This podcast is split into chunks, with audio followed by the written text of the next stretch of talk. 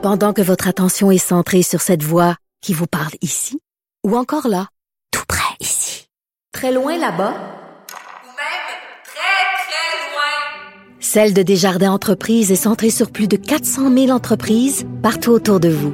Depuis plus de 120 ans, nos équipes dédiées accompagnent les entrepreneurs d'ici à chaque étape pour qu'ils puissent rester centrés sur ce qui compte, la croissance de leur entreprise.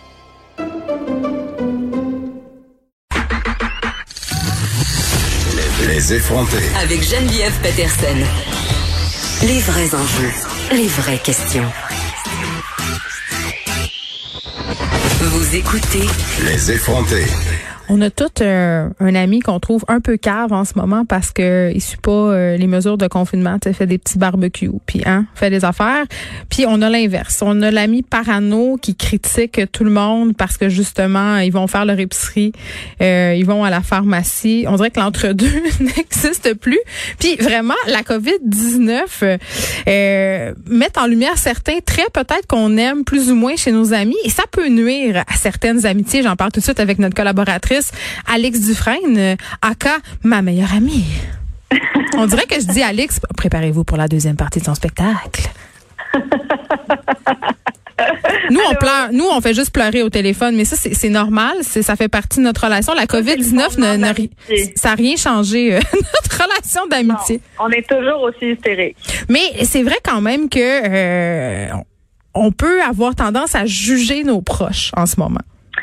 Ben, en fait, on a parlé beaucoup du fait que euh, la COVID, ça amenait des tensions entre les gens d'une même famille, dans les couples, puis que, bon, on a parlé d'aliénation parentale, tout ça, mais on n'a pas parlé de l'amitié beaucoup, je trouve. Puis moi, je l'ai vécu. Tout le monde autour de moi l'a vécu. On a tous eu une chicane avec un ou une amie par rapport à justement le respect des règles là, de base concernant bon la COVID. On n'était pas tous en même place euh, au début. Ouais. Vraiment pas, en fait. Puis ce que je remarque, c'est, j'en ai parlé beaucoup autour de moi, puis il y a vraiment personne qui s'est pas déjà pris la tête avec un ami à ce sujet-là, puis ça a brisé des relations de gens qui étaient euh, solides, là, des relations durables, des amitiés fortes. Puis je me rends compte qu'en fait, ça vient euh, bouleverser nos valeurs profondes. Puis ça pose beaucoup de questions justement. Comment euh, comment gérer justement le fait qu'on on découvre qu'on partage peut-être plus les mêmes valeurs que nos amis à propos de quelque chose d'important. Là, on parle de santé, là. Est-ce que, est-ce que tu t'es découvert certaines connaissances un peu cray c'est-à-dire, euh, moi j'ai des amis qui se sont avérés adeptes de la théorie du complot. J'aurais jamais pensé ça d'eux autres, mais là, eh, je sais pas qu'est-ce qui se passe, mais on parle de la 5G puis tout le kit. Je, je- Dieu, Dieu me préserve que j'ai pas d'amis encore qui soient addicts à la théorie du complot. Moi, c'était plutôt euh, des gens que je trouvais ou trop laxistes ou des gens qui me trouvaient trop laxistes.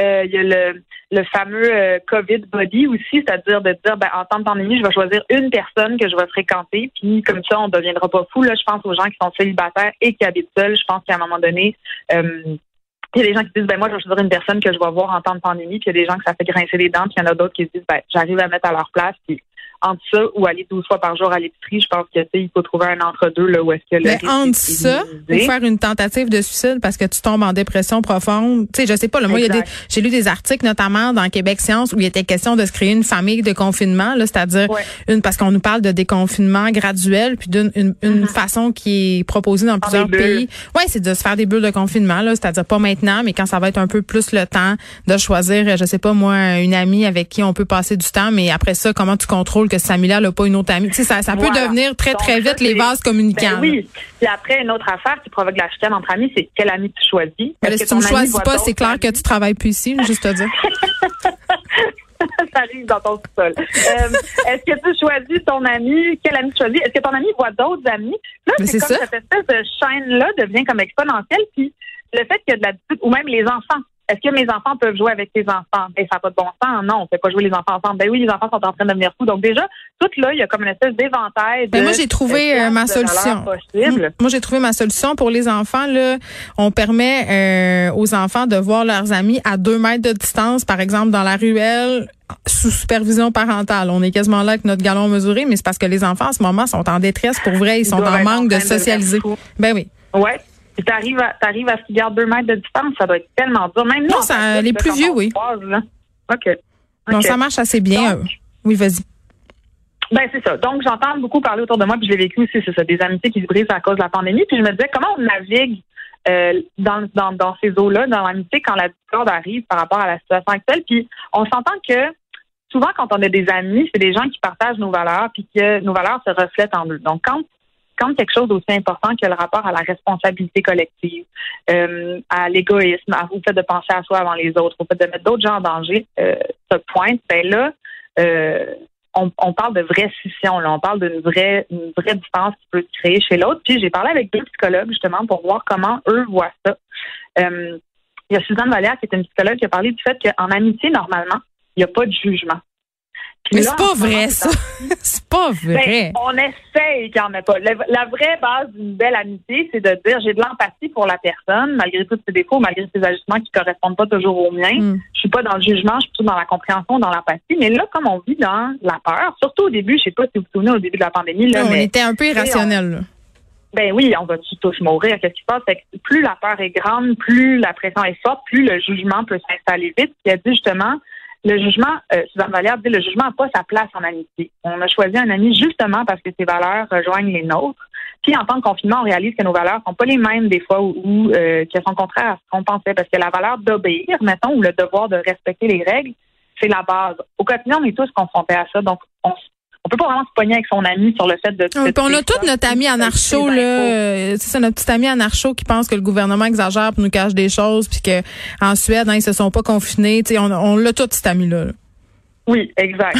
Mais généralement, ça nous ça nous confronte pas dans ça nous divertit. faire tomber malade et ou peut-être mourir. Tu comprends ce que je veux dire? Le comportement égoïste de ton ami a pas des conséquences des fois directes sur ta vie, mettons, son responsabilité. Puis il y a des gens autour de nous qui font passer leurs besoins avant les autres ou des gens qui font que nous on fait notre passer notre besoin avant euh, avant celui des autres. Puis justement, là, quand elle dit, Suzanne Valère a dit le, le jugement, c'est le poison de l'amitié.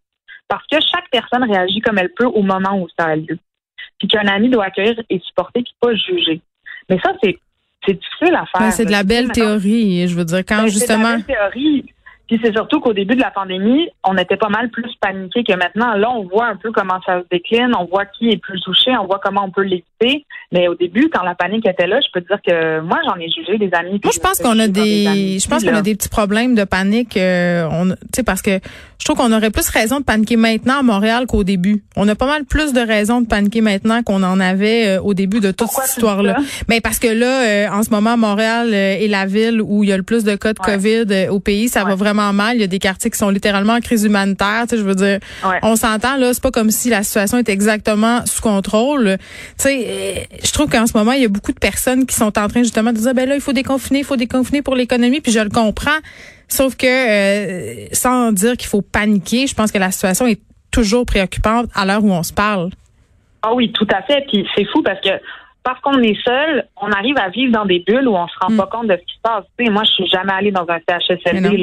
C'est comme si ça n'avait pas lieu. Évidemment. Fait que, oui, c'est ça. Fait que si j'écoutais pas les nouvelles, je serais chez nous à faire mon pain. Tu comprends? C'est que les gens vivent des réalités complètement différentes, justement, dans cette pandémie-là. Puis il y a François Saint-Père, qui est un psychologue spécialisé en thérapie de couple, puis je dis, ben, vous parlez du couple, mais au niveau de l'amitié, puis il dit, ben, plus ton anxiété puis ta peur d'être contaminé est grande, plus le scénario que tu fais est inquiétant, plus euh, les visions vont il va y avoir de la tension dans les visions entre les gens, puis plus la tension va être grande entre ta vision et celle de ton ami. Tu sais, puis on parle d'un cadre comme les gens célibataires. Beaucoup de gens autour de moi sont célibataires puis habitent seuls. Puis j'ai des amis avec bon des problèmes de dépression, d'anxiété, puis à un moment donné, dis ben là, ça n'a pas de bon sens. Tu choisis un COVID body. D'un autre côté, tu dis être dans tes souliers, je sais pas si je ferais mieux. Mais en tout cas, l'amitié, c'est quelque chose quand même qui est pas simple. En temps normal, en temps de COVID, c'est encore moins simple. Merci, Alex Dufresne, de nous avoir parlé. C'est déjà tout pour nous. On vous rappelle que lundi, c'est férié. On se retrouve donc mardi. Mario Dumont suit dans quelques instants. Bon week-end, tout le monde. Profitez bien euh, du soleil. J'espère qu'il y en aura. Faites du pain si ça vous tente, puis faites-en pas si ça vous tente pas. Bonne fin de semaine.